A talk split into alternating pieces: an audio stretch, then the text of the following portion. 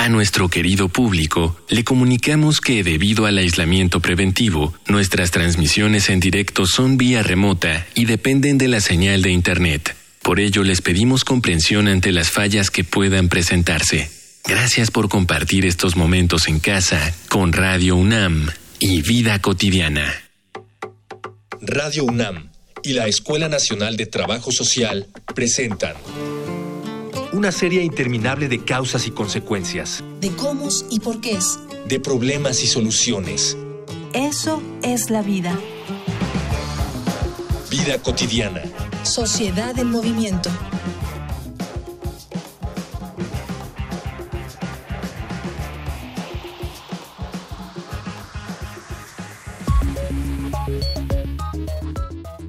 Una de las primeras noticias que aparecieron durante la primera parte del confinamiento sanitario fue el aumento de las denuncias por violencia doméstica.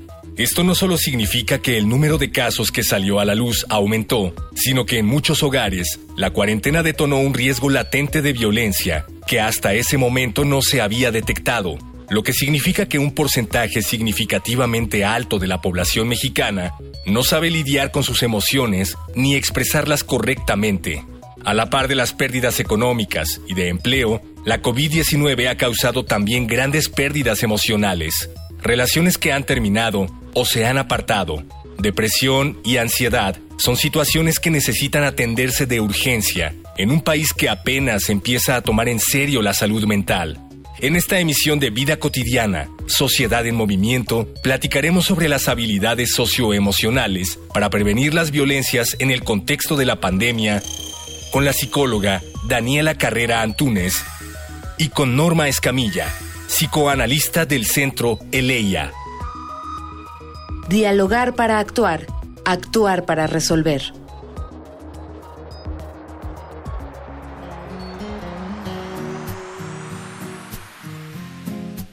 Buenas tardes, es viernes, viernes de vida cotidiana, sociedad en movimiento. Les saluda Ángeles Casillas como siempre, agradeciendo su amable escucha.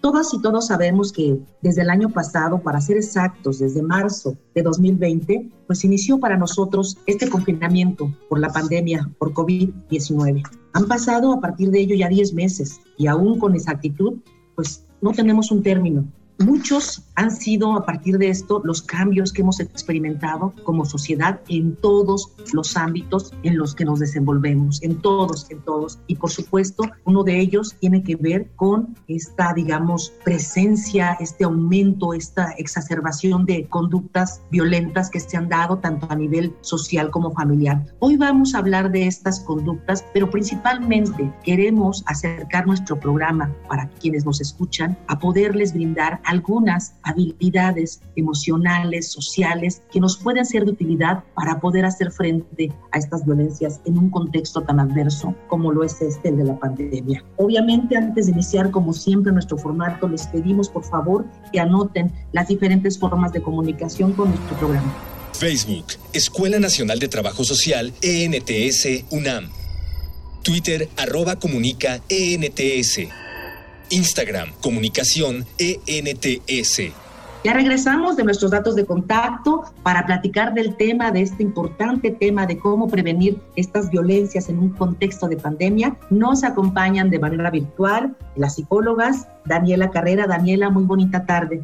¿Qué tal, Ángeles? Buenas tardes. Gracias por la invitación. Al contrario, y también está con nosotros y me da mucho gusto recibir a Norma Escamilla. Norma, gracias por haber aceptado estar participando en nuestro maravilloso programa. Gracias a ustedes, Daniela. Muchas gracias por la invitación a este espacio pues vamos a centrarnos en algo que es fuerte, pero que tenemos que hacerlo para poder después establecer algunas estrategias, algunos recursos. Daniela, apóyanos que nuestro auditorio pueda conocer desde tu experiencia cuáles son las principales repercusiones que tú has identificado, repercusiones tanto de orden emocional y social que se están dando en nuestras vidas vinculadas justamente por esta violencia en momentos de pandemia. Adelante. Creo que entre las primeras causas está el aumento de emociones que tienen que ver con tristeza, culpa, vergüenza. Todas estas emociones son desencadenadas por los propios eventos violentos que pues, las personas pueden estar viviendo. Sin embargo, es importante destacar que estas emociones,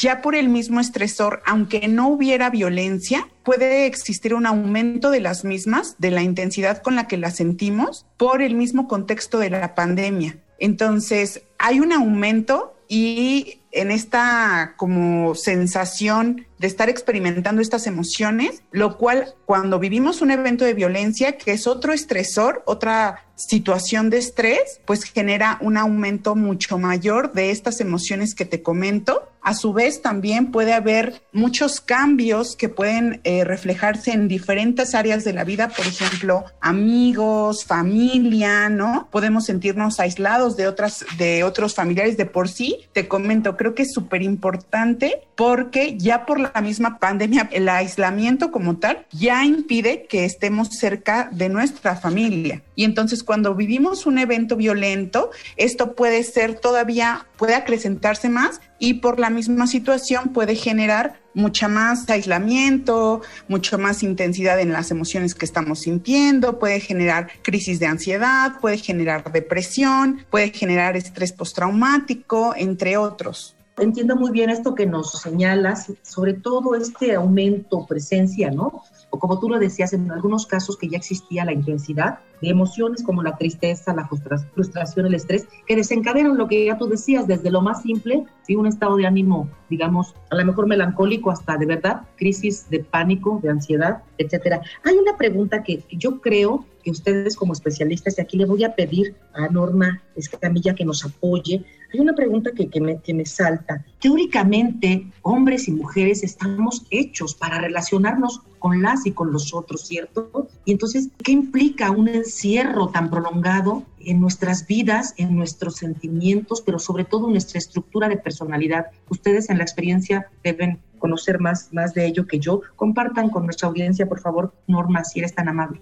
Me parece que, digamos, como el impacto justo que hemos tenido en este sentido a partir de la imposibilidad de contacto, ¿no? Del aislamiento social, como, como se le llama, me parece que nos ha llevado a lidiar con diversas pérdidas, ¿no? Que tiene que ver con pérdidas físicas, de espacios y de vínculos. Y en este sentido somos, somos seres sociales y necesitamos, requerimos justamente como del vínculo directo. Sin embargo, me parece que si bien es una pérdida que rompió con nuestra cotidianidad y con nuestra privacidad también, me parece que esta imposibilidad de contacto nos ha llevado de una manera creativa también como a innovar a través, digamos, de estos instrumentos como son ahora, como estos, el teléfono, la videollamada, el Zoom, como todas estas herramientas que nos han permitido acercarnos de alguna manera con aquellos vínculos, con nuestros vínculos. Parte de lo que hemos visto también es que ha sido relevante la manera en la cual de pronto nos hemos acercado de una manera como mucho más profunda con aquellas personas con las que de pronto en esta dinámica tan ardua que llevábamos en donde no teníamos tiempo para las actividades personales, ¿no? Me parece que ahora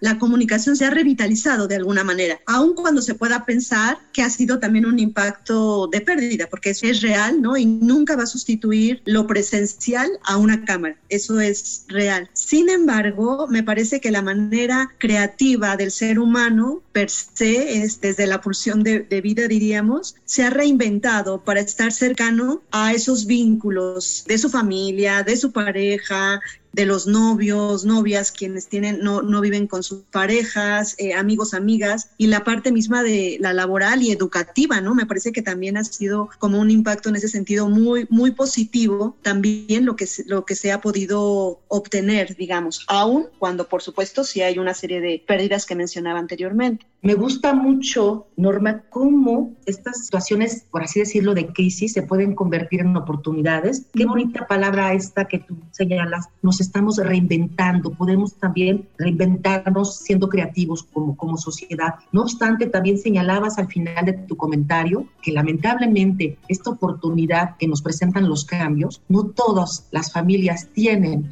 los recursos ni las herramientas para afrontarlo de la misma manera y sobre todo para apostar a un cambio. Ya tú lo decías bien, hay pérdidas, hay duelos físicos de nuestros espacios, de nuestros vínculos y también, ¿por qué no decirlo? Hay un impactante duelo por las pérdidas económicas que muchas familias están haciendo que hoy por hoy verdaderamente esté convirtiéndose en algo extremadamente difícil poder satisfacer inclusive sus necesidades para la vida diaria. Quiero invitarlas a ambas y obviamente a nuestra audiencia a un material. Vamos a una infografía social. Infografía social. Las habilidades socioemocionales son todas aquellas conductas aprendidas que llevamos a cabo cuando interactuamos con otras personas y que son útiles para expresar nuestros sentimientos, actitudes, opiniones y defender nuestros derechos. Algunos ejemplos de estas son el autoconocimiento, el autocontrol, la empatía, la capacidad de colaborar con los demás, aprender a escuchar, entablar conversaciones, la toma de decisiones, la iniciativa, la resolución de conflictos, comunicación asertiva y afectiva, la capacidad de resiliencia, la autogestión, la tolerancia y la perseverancia. Según estimaciones de las Naciones Unidas, por cada tres meses que continúe el confinamiento para evitar la propagación del COVID-19, habrá 15 millones de casos adicionales de violencia de género en el mundo. Las estadísticas lo ejemplifican a la perfección. El confinamiento nos ha vuelto más violentos y a la vez ha más visible la situación que enfrentan miles de mujeres todos los días. En lo que respecta a la violencia letal contra las mujeres, datos del Secretariado Ejecutivo del Sistema Nacional de Seguridad Pública precisan que entre enero y noviembre del 2020, en nuestro país, 3.455 mujeres han sido asesinadas, 2.567 casos han sido clasificados como homicidio doloso y 888 como feminicidios. El incremento en la violencia hacia la mujer ha sido advertido por organizaciones que se dedican a prevenir y atender violencia contra el género como la Red Nacional de Refugios, que documentó la atención de 38.081 personas durante los nueve meses de confinamiento, es decir, de marzo a noviembre. La ONG indicó que durante el mes de noviembre, cada hora, una mujer se comunicó a la RNR para pedir apoyo ante una situación de violencia. Las habilidades socioemocionales se adquieren y desarrollan desde la infancia. Esta etapa y la adolescencia son las más significativas para aprenderlas. Un sano desarrollo de estas habilidades se traduce en saber centrar la atención en objetivos, al existir un mejor manejo de las emociones, mejor desempeño académico y profesional, toma de decisiones con responsabilidad, exhibición de menos conductas de riesgo, la creación de un círculo social saludable, menos estrés emocional y mayores niveles de bienestar en general. Aunque buena parte de la población ya no se encuentre en la infancia, es importante retomar estas habilidades para practicarlas y sobre todo llevarlas a cabo, lo que permitirá un mejor manejo de las emociones para evitar caer en conductas agresivas.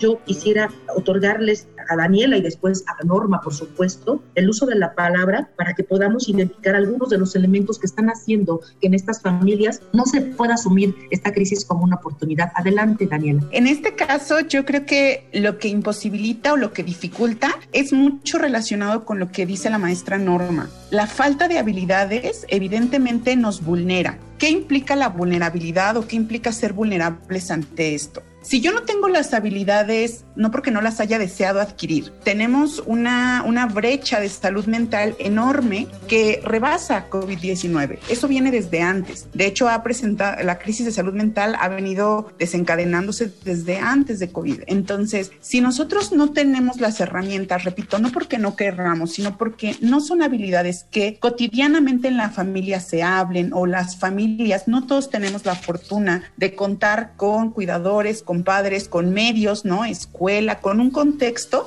que nos provea de habilidades para regularnos emocionalmente, para tener las habilidades de comunicación, de escucha, y entonces eh, eso evita o, bueno, evita y favorece que de alguna manera el núcleo familiar en estas condiciones de aislamiento, en estas condiciones de confinamiento, el ambiente pues sea totalmente vulnerable o más sensible a este tipo de violencias, ¿no? A que existan problemas de comunicación y entonces eso lleve a una discusión y de pronto eso termine en una, pues en un, no sé, en un estallido de violencia, ¿no? O hablando en el sentido de la pareja, ¿no? Igual, hay dificultades para manejar el tema de la comunicación y como no nos podemos ver mi pareja y yo, de pronto está viendo pues muchas dificultades para comunicarnos y eso eh, si no se habla, si no se toca, si no hay la escucha, la apertura, que son habilidades que de verdad son necesarias y que de pronto a lo mejor no las no les damos la importancia que tienen, va a ser difícil que esta pareja pueda manejar este conflicto y probablemente haya un estallido como estallar en violencia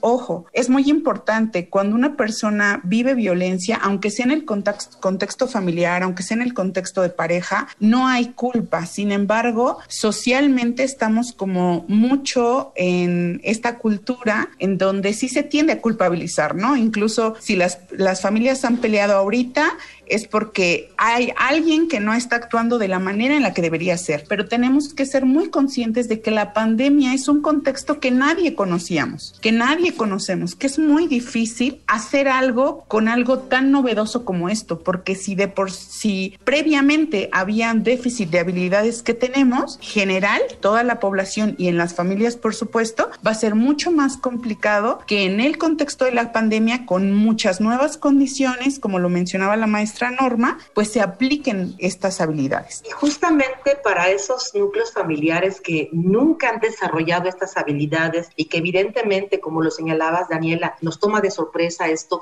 Norma, que sí podríamos estar sugiriéndoles que realicen, evidentemente que no habían hecho antes. Una, me parece que eh, si bien es algo como muy complejo, pero bueno, justamente como personas, me parece que tenemos como esa habilidad. El aislamiento social nos ha llevado a mirar a, los, a la población vulnerable, ¿no? Mucho más vulnerable. Es decir, el aislamiento social nos lleva a mirar aquello que no veíamos y que en realidad la pandemia nos permite ahora mirarlo con radiografía. Antes no lo veíamos por la dinámica, pero ahora sí la podemos mirar. Y me parece que en ese sentido, para las familias o para los diferentes sectores, que serían adultos mayores, niños y niñas, la población indígena, población de calle que tiene VIH, migrantes, las mismas mujeres, bueno, lo que hemos mirado a partir de estos diferentes sectores es un crecimiento justamente como de índice de, violencia enmarcada en el hacinamiento, en el hacinamiento en donde seguramente son espacios en donde son compartidos, donde no hay privacidad y donde se suma estas ansiedades, angustias, miedos, ¿no? Referentes o, o a partir de la misma pandemia, ¿no? Sabemos que per se no hemos sido educados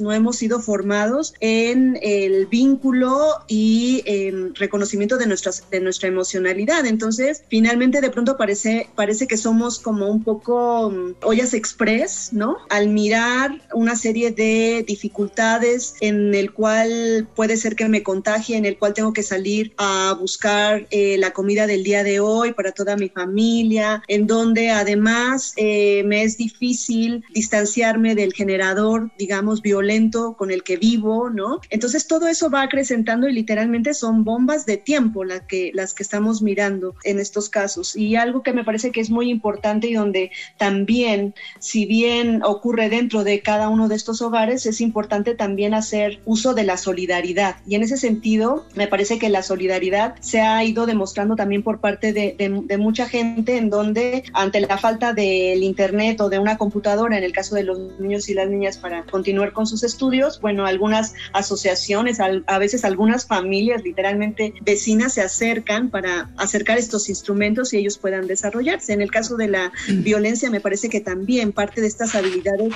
sociales que tendríamos que ir aprendiendo, por un lado, son hablar de la violencia, como tal, ¿no? Dejar de naturalizarla, porque de pronto también en este abrumamiento, digamos, de emociones y de, vivencias, de pronto dejamos pasar justamente como la violencia, me parece que también es comenzar a aprender a poner límites, ¿no? Aun cuando vivamos muchas personas en un mismo espacio, pues de pronto sí es importante darse un espacio cada uno para poder estar con una misma, ¿no? Es difícil, por supuesto, cuidar en ese sentido, que sería lo ideal, hacer un poco de ejercicio, eh, no perder la comunicación con amigos, amigas o, familiares. Es difícil para este tipo de, de poblaciones, ¿no? Sin embargo, me parece que sí tendríamos que hacer uso de esa comunidad para aminorar el riesgo de el riesgo y la prevención de, del aumento de la violencia dentro de estas familias. Y en ese sentido me parece que es también como ir estableciendo, además de algunas estrategias de habilidades sociales, me parece que también algunas estrategias, ¿no? De cuidado, este, como un plan de seguridad, porque es algo que va a seguir pasando y que no vamos a poder mitigar en este poco tiempo, ¿no? Que es algo que no se atendió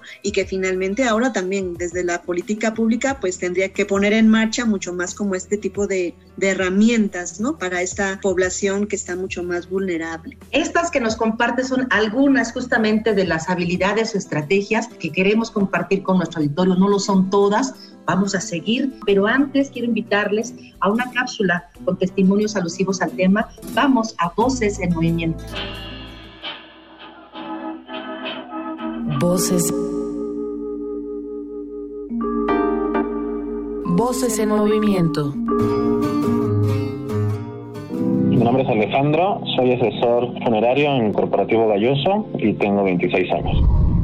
Sí, en casa se ha vuelto un poco complicado, sobre todo porque la mayor parte de la familia sí está encerrada y se siente lo abrupto cuando llegas, ¿no? Desafortunadamente no podemos estar todos en el mismo lugar por lo mismo. Los pleitos o las discusiones que antes eran cuestiones de plática y ahorita por cualquier situación se vuelven mucho mayores, ¿no? El simple hecho, por ejemplo, no sé, de, un vaso en la mesa, de, de una silla mal acomodada, ya es algo más abrupto que lo normal, ¿no? Que en vez de decir, este, acomódalo o recógelo, se vuelve ya una, una discusión, ¿no? Pues lo principal ha sido tratar de entender, obviamente, que las personas que están encerradas, ¿no? De entender su posición, su sentimiento de, enojo, de desesperación de no poder salir y tratar de mediar las situaciones, ¿no?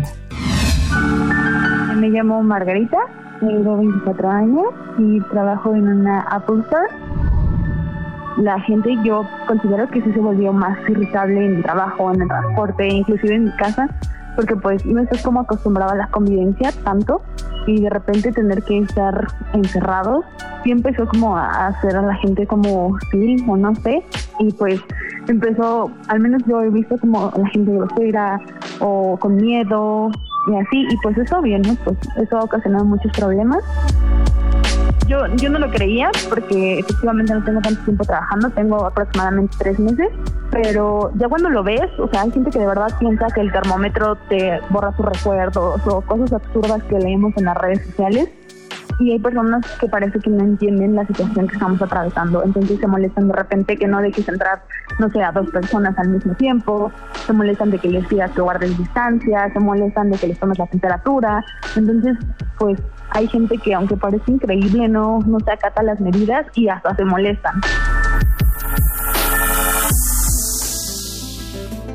Regresamos, estamos platicando con Daniela Carrera, con Norma Escamilla, acerca de algunas habilidades socioemocionales que podemos poner en marcha para prevenir las violencias. Ya nos decía Norma, eh, son muchas, algunas de ellas poner límites, tener espacios para el diálogo, hablar de la violencia como tal, dejarla de, de verla como algo normal. Daniela, apóyanos ya en nuestro segmento final. ¿Qué otras más estrategias podemos estar eh, ejercitando? Pues yo creo que de las principales, como dice la maestra Norma, creo que sería informarnos. Es bien importante, si nosotros no contamos con la información, es muy difícil que nosotros dejemos de ver o de normalizar algo que la sociedad y nuestras familias en ocasiones, nosotros mismos incluso, hemos normalizado por muchos, muchos años. Entonces, en primer lugar, yo creo que sería informarnos, romper como todo este estigma. En segundo lugar, yo hablaría mucho de comunicarnos, el autocuidado en, la, en esta época en la que vivimos, pero también en el tema de las violencias es fundamental porque cuando nosotros ejercemos un autocuidado y nosotros fortalecemos nuestro sistema a razón de las habilidades que nosotros necesitamos, pero también de nuestro cuerpo, cuidamos de nuestro cuerpo, aprendemos también a cuidar de nuestras emociones, ¿no? ¿Por qué? Porque no nos vulnera, no estamos tan sensibles emocionalmente cuando nosotros cuidamos de, de nosotros mismos. Hay una infinidad de cosas que podemos hacer para cuidarnos, hacer ejercicio, dormir en medida de lo posible, tenemos trabajo, comer balanceadamente, también podemos hablar de nuestras emociones, pero también podemos conocer acerca de ellas. Todas nuestras emociones tienen una función y regularmente nosotros tendemos a pelear con ellas porque algunas resultan incómodas. Entonces, algo que es valiosísimo es poder aprender a validar nuestras emociones. ¿Qué es validar? Es darle un lugar a nuestras emociones, saber que tienen una función y que cuando algo está pasando, por ejemplo, cuando vivo con una persona que me agrede y entonces aparece la culpa o aparece la tristeza o el enojo, la rabia, tiene una función. Es importante aprender a identificar esta función y saber que esa función o que esas emociones al final del día quieren cuidarme, generar habilidades sociales. La comunicación, el pedir, la asertividad también sería importante. No tenemos mucho control si, por ejemplo, en alguna situación estamos expuestas a una situación de violencia, pero estas habilidades nos van a ayudar, al igual que, por ejemplo, contar con redes de apoyo es súper importante. Mantenernos en contacto, así sea muy difícil, es importante. Mantenernos en contacto con amigos, con familiares, con personas cercanas. Daniela, muchísimas gracias por todas tus recomendaciones, gracias por haber estado, por supuesto, en nuestro programa y nos queda un minuto y medio. Me gustaría mucho que a manera de cierre, Norma Escamilla, nos pudieras concretar otras dos más estrategias que sí podemos estar desarrollando en nuestros hogares. Aunado a esto, me parece que eh, la violencia se ha encrudecido y que en ese sentido, parte de lo que ha comentado la maestra Daniela es muy pertinente y que en ese sentido también es importante que cuando ya no son, cuando se sale, digamos, de las manos la posibilidad de implementar esta serie de herramientas, sí es importante pensarse en un plan de seguridad en donde tengamos a la mano también las líneas telefónicas de refugios o de estos espacios que pueden intervenir de manera directa. Muchísimas gracias, Norma. Uno de ellos o alguna página que pudieran googlear rápidamente y, tenerla presente, así como tú decías. Claro, está Vida sin Violencia, que es el 01800 911 25 11 la Red Nacional de Refugios que es el 01 800 822 44 60, Línea Mujeres sujetas de derecho, que es 01 800 837 42 62. Se pueden comunicar los 365 días, las 24 horas y no necesariamente tienen que tener crédito, por eso es que son 01 800. Perfecto, nos quedamos con estas excelentes recomendaciones. Gracias, Norma, por haber compartido no solamente tus reflexiones, sino estos datos son muy valiosos. Gracias de verdad a nombre de la escuela por haber participado. Quiero agradecer a quienes están detrás de todo este programa y lo hacen posible en nuestra producción Miguel Alvarado, en la información Carolina Cortés y Georgina Monroy. Gracias por su valioso apoyo, la coordinación en comunicación social de Araceli Borja. Hay un apoyo técnico fundamental para que esto que ahora son nuestras cabinas virtuales sean posibles de Mónica Escobar. Gracias, Mónica. Por supuesto, gracias a las personas que nos escuchan, que hacen posible finalmente este programa. Les pido, soy Ángeles Casillas, deseándoles un excelente fin de semana. Sigan con la programación maravillosa de Radio UNAM. Vida cotidiana es una coproducción entre Radio UNAM y la Escuela Nacional de Trabajo Social.